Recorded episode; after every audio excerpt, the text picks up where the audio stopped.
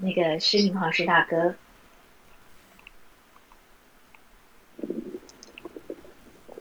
开麦克风，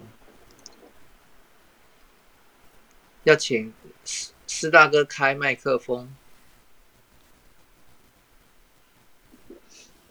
要请师大哥开麦克风。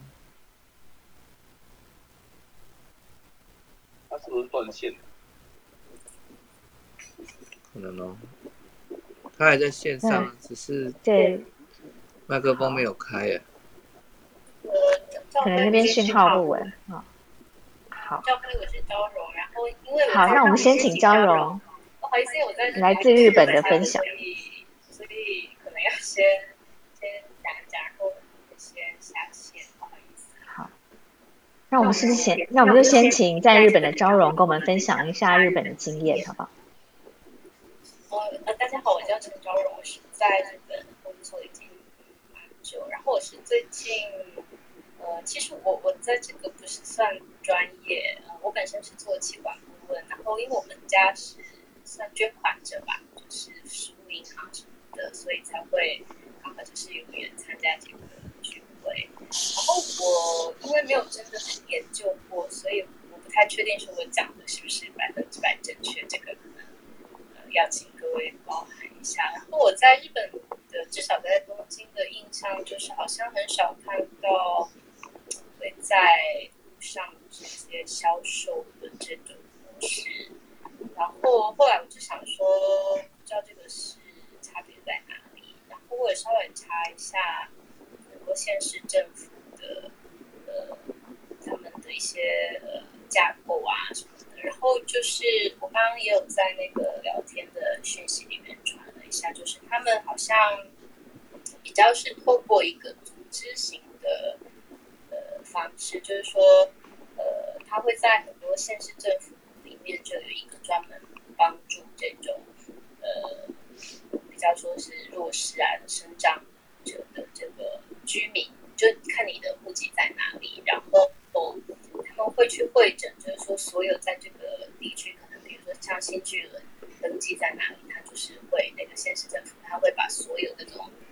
呃有一点私人或者有一点公益性质或是法人啊什么。就是会把它汇整在一起，然后，然后他你在县市政府，他会知道说哪些人需要嘛，所以他会好像就是直接帮你去配合，然后也是会有一些是他他工作内容，你可以看小刚传的资料，不好意思，他是中文的哦，然后就是也是蛮多是做便当啊，然后呃面包就做吃的，然后直接就是接受订购，然后。或是有一些他们会去做一些纸箱，嗯，就是说比较一般，现在日本人可能不太愿意呃做的一些比较需要体力的一些工作，他会有点些像外包这样子。然后，所以我觉得他们好像比较会就尽量避免说让你在，因为日本它是一个蛮重视呃市容啊、环境整洁啊，然后呃大家对这个社交的。这个距离也比台湾 台湾人就是比较热情啊，然后反正你路上碰到大家也是比较那个，然后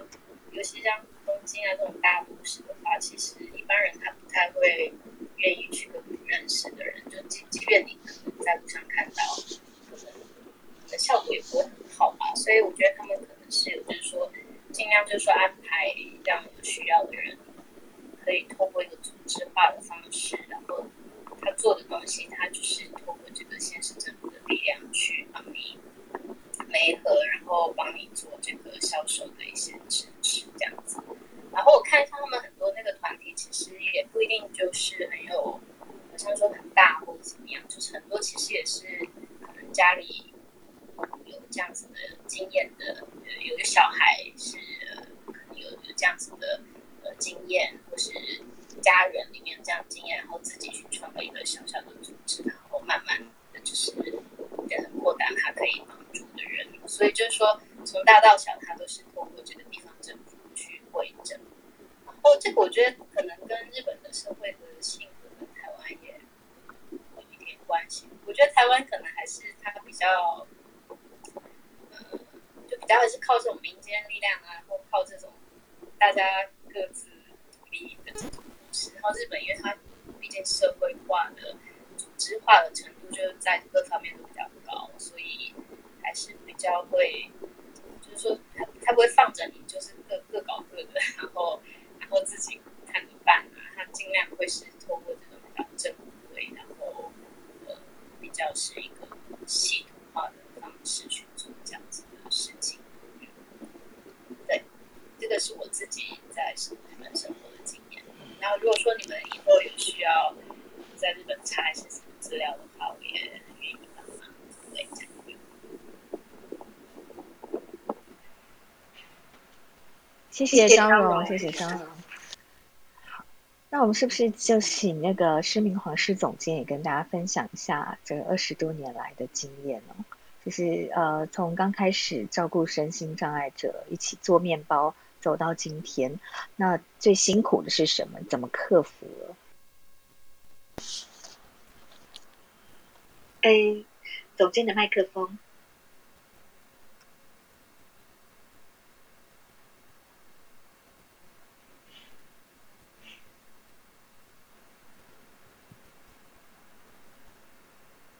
哦，有了，有，有了，有了，就是，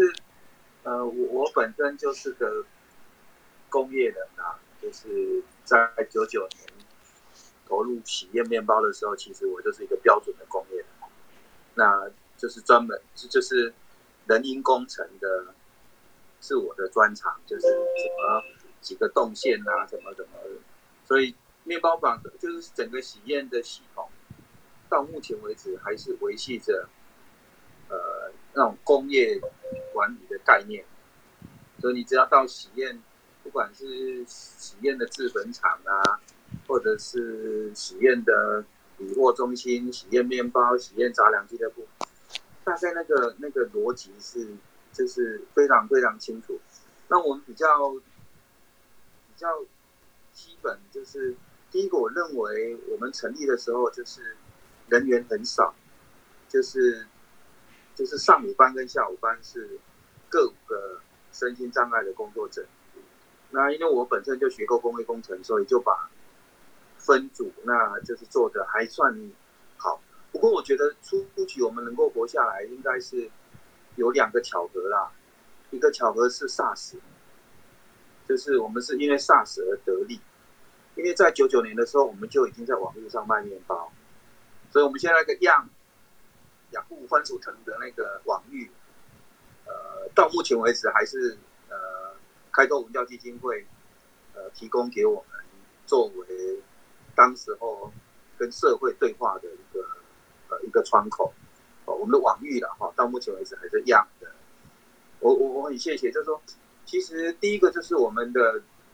欲望很低，因为你知道，毕竟在乡下哦，就是。大家的消费啦或者需求，呃，它不是很大，所以它活下来的几率，我认为它相对就比较高。比如说，像现在疫情，好，那那说实在的，在我们这里其实是没有什么感觉的，就是除了要出去戴口罩以外，或者去哪里要戴口罩以外，其实平常，呃，大家几乎都是过自己的日子，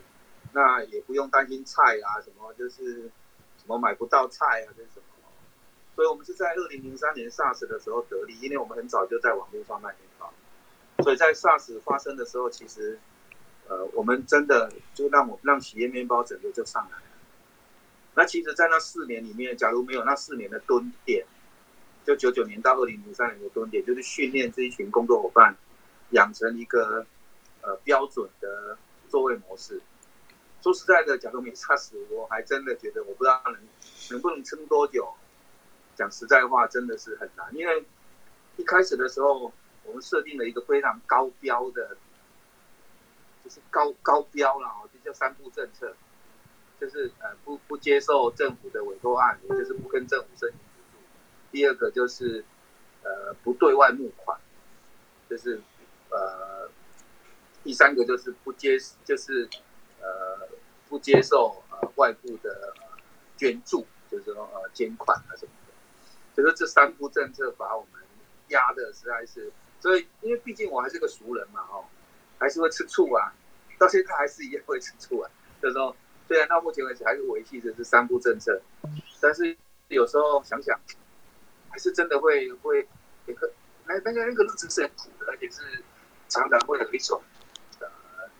呃不断的矛盾，提问自己说，我这样子撑得下去吗？那这一次疫情其实对我们来讲也是有利的，有时候老天实在是就是就是也不知道该怎么形容。我我们说实在的，我们也是得力方，哎，就是我们疫情的时候，因为基本上我们已经垂直链整合了嘛，哦，包括什么什么，尤其是面条啦、饼干啦这些居家的这种，就是呃防疫需要用到的食品类的，我们大概都有。所以坦白讲，我们大概从五月底，呃，一直加班，一直加班，大家因为我们呃希望贯彻。周休二日啊，哦，就是说，因为毕竟，呃，我我我们一直在看所谓的弱势。其实，我我我我我我我分享一个概念哦，这这有一点不是很实际，但是我觉得那个概念上我还蛮强烈的，就是到底我们是强势的弱者，就是不管是农民也好，哦，或者是这一群身心受薪工作伙伴也好。到底是强势的弱者还是弱势的强者？有时候我们在看弱势跟弱势，或者是弱者，或者强者或者强势的时候，它刚好形成一个矩阵关系。那那这个矩阵关系，其实假设我们能够适度的去理清楚它的话，那或许在团队里面，在整个内化哦内化我们自己组织的性格的时候，或许会更更清楚。那说实在的，这一次的疫情对我们来讲，是得利的啦，就是我我我坦白讲，我们的业绩是是乘以百分之就是一点六吧，就是每这这几个月大概就就几乎就是快要 double，就是那种量，就是那又又加上我们的坚持，就是周休二日。那说实在的，不管是要找人也好啦，或者是什么，我就是要要就是彼此要互相支援。你说把，那我。我我我都要三点就要起来做面包讲真的，你看我这个手指头还 OK，就是没没办法，大家都要大家都要一一起呃一一一起来工作。哦但是我觉得，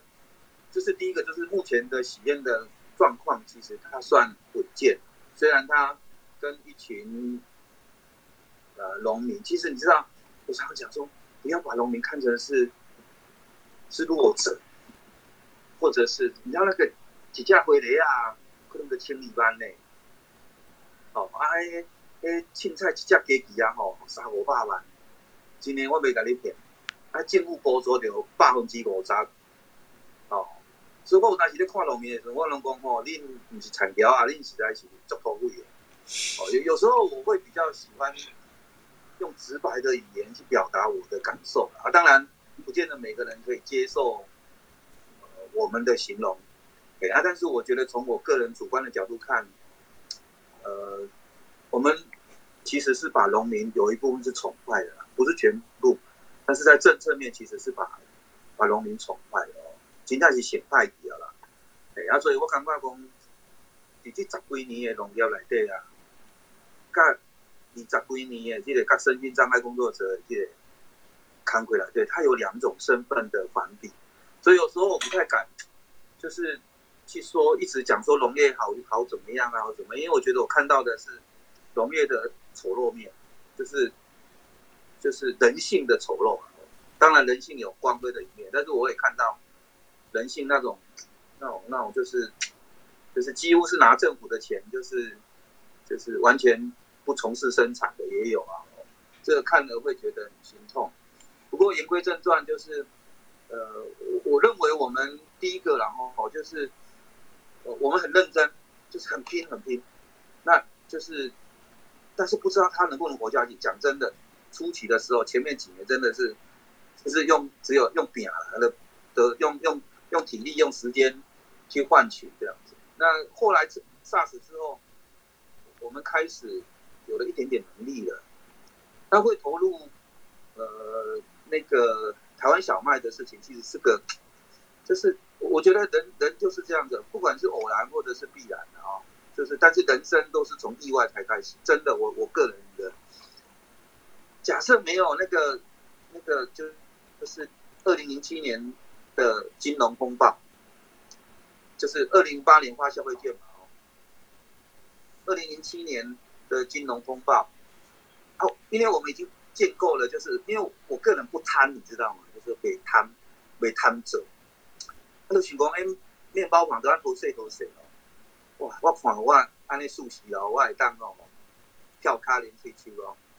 结果好是毋是二零零七年有金融风暴，那米户起大价啊！哎，一包米户起到七八百块，要惊死人哟！啊，佫毋是佫拢卖卖卖溢价啊，因为面粉就是高母东西啊。那时候讲真的，我才知道什么叫全球化，就是就是全球化，就是第一个全球问题一致化，第二个就是别人呢那个打个喷嚏，我们就伤风感冒。我那时候才真正意识到说，天哪，那条街打鬼半波，啊，即摆才才去才去踢着地方，才感觉讲哦，全球化是这样子。啊，所以以二零零七年的十月份开始去气做台湾小孩。那时候其实没有什么伟大的梦想，只是想到我面包吧，我不想哦，安尼就是大项代志也袂也袂参详的，也袂议价。伊讲偌济就偌济钱，那我无我家己种，我家己爱就好。我面包房一年才偌济呢？尔我偌济年份偌济麦啊，我家己就是我拄则讲的，就是从需求端出发。啊，我就偌济麦啊，结果聊落去毋是，才发觉即个产业哦，迄问题有够多，农业的问题哦，迄实在是比比迄个什么，就是那个跨个产业链里面那个实在是问题一大堆。没有人会看好你说今天喜宴的发展能够，就是自己。我们现在还有磨，我们还有面粉厂哦。我现在可以讲，就是我们还有自己一个面粉厂，就是完全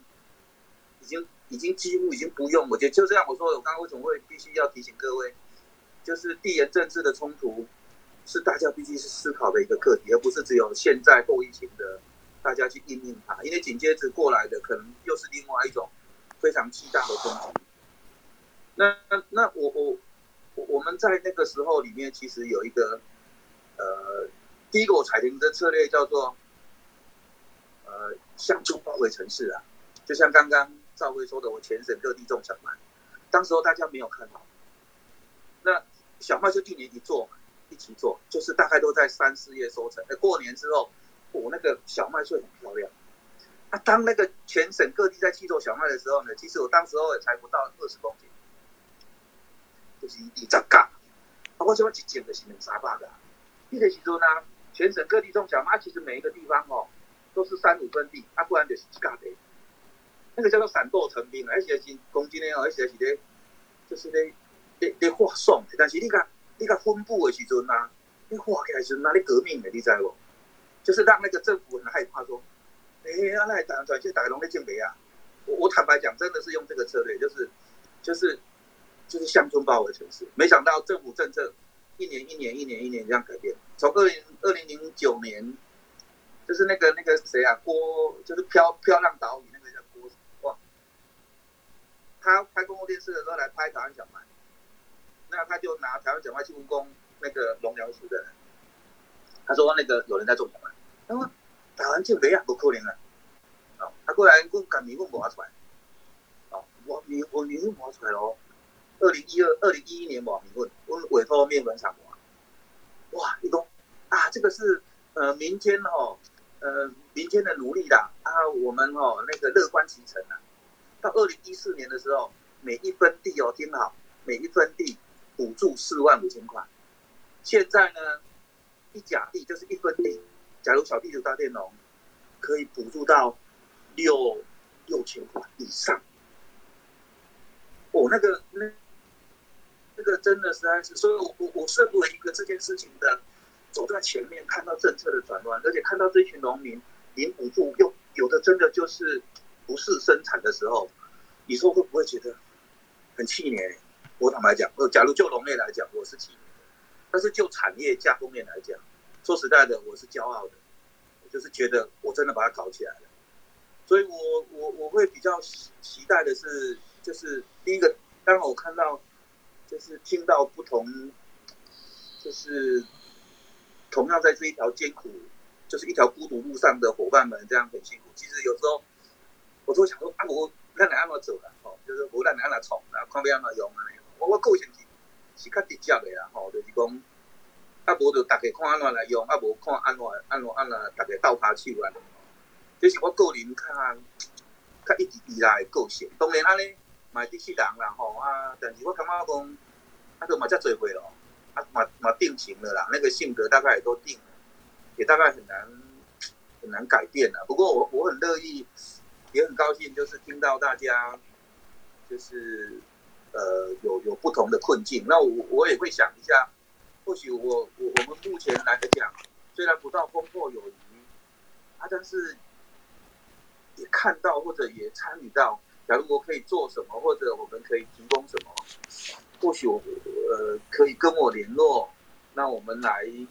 来想象一下，就是看看我们可以怎么做了。哦，坦白讲，因为这个这个目前的状态，其实对很多人来讲，还会再继续辛苦下去一阵子，也不会是马上解封之后，因为消费习惯那个消费行为已经定型化了，大家。就是不会解封之后马上就怎么样，不会。其实还有好长一段距离，大家要去习惯。因为这一次已经把很多消费的那个路径，就是人有人有惯性嘛，哦，那个那个路径其实是已经改变，而且俨然成型。那我认为，呃，尤其是借卖者，呃，或者是真的更应该去想象。呃，要要有更大的改变，然后就是不然我们会非常非常的辛苦。哎，我哦，我我我我只是分享我一点点，就是在农业或者是那个啊，我我很欢迎各位那我来中华，然后就是都凊彩啊就先落地下电话咧，嘿啊，应该无问题啦，嘿，就赵威看你啊热心，哈哈哈哈哈，多谢多谢同学。谢谢施明煌施大哥的分享。不过从刚刚施大哥分享里面，我想有一个很重要的重点，就是喜悦小麦为什么可以从一家呃在偏乡的小面包店发展到今天成为一个很成功的企业，然后有产业链，然后它的识别性也非常清楚。其实它的品牌的这个独特性是很强的啦。就是我们可能不管我们是要做街卖，或者是我们的街友的服务，我们可能都是要找到一个。一个比较特殊的产品哦，然后才才能来来发展，呃，像施总监这样把它的上下游再串接起来。那对，那或许或许我们未来不管是呃各位这个新巨轮啊、芒草型啊，都都有可能可以跟喜苑小麦看看有什么样的合作。好，然后那。呃，接下来我们刚刚是不是那个我们的监察委员王幼玲幼玲大姐刚好举手，是不是？是不小心按到，还是有问题要，还是有意见要跟大家分享？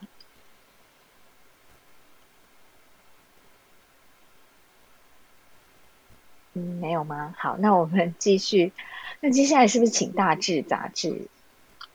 的呃是哪一位？先跟我们分享一下，是佩林要先，嘿，是，悠悠，请说。好，那我先稍微介绍一下大志杂志是在干嘛的。呃，就是其实我们是一间杂志社，那我们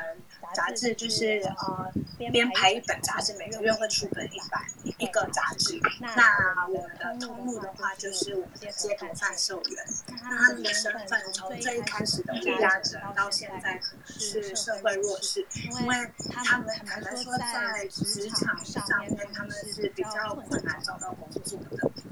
那大志杂志它其实是创始从民国开始的，那我们是在二零一零年的四月发行我们第一本刊物。那因为它其实也是接卖，那现在就是可以很明显感受到，在疫情下街些通路上都没有人，所以我们的贩售员其实，在第一时间大家就很就是会很焦虑，对于他们来说，他们的收入就是赚钱。所以我们在五月十七那时候，就是刚刚即将发布三级警戒的时候，我们先跟方和生里长联络，然后然后有跟他请求一些物资包的协助，然后另外一个部分就是协助我们的贩售人去申请纾困金。我们并没有严格的去，因为佩林在有连所以现在台长的麦克风。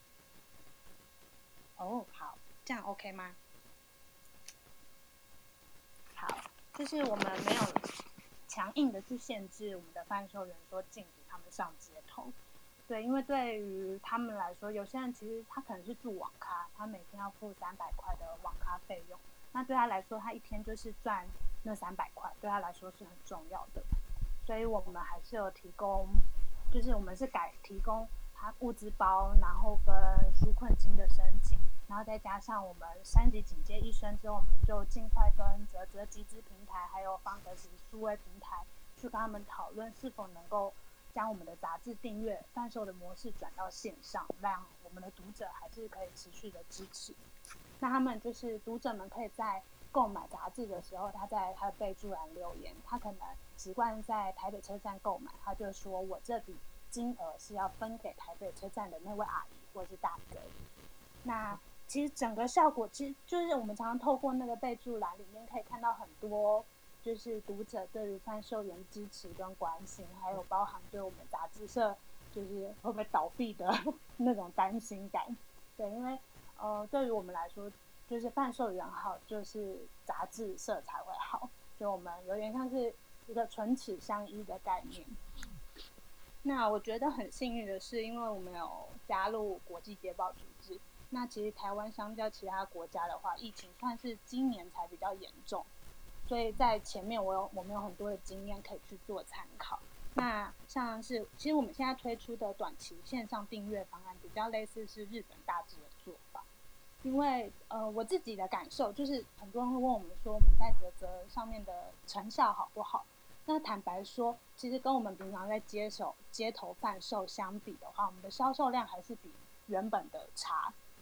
然后我们可以感受到，呃，贩售员跟读者那种在线下人与人之间的互动跟连接，其实是让我们杂志社今天可以走到十一年，是一个很重要的一件事情。然后我们其实也有推一个月一个月订阅，然后像最近因为下个礼拜可能就要降级了，所以就有读者就直接说，我先取消订阅了，我想要去街头找贩售员，我想知道他过得好不好。那我们其实也是很鼓励读者们可以去街头，因为贩售员其实自己在家，我觉得有一个很大部分是他们窝在家久了，其实对他们的身心灵状态，我觉得也不是说非常的健康。他们很怀念跟人说话，然后他们自己很紧张，但他们也很想要到街头上。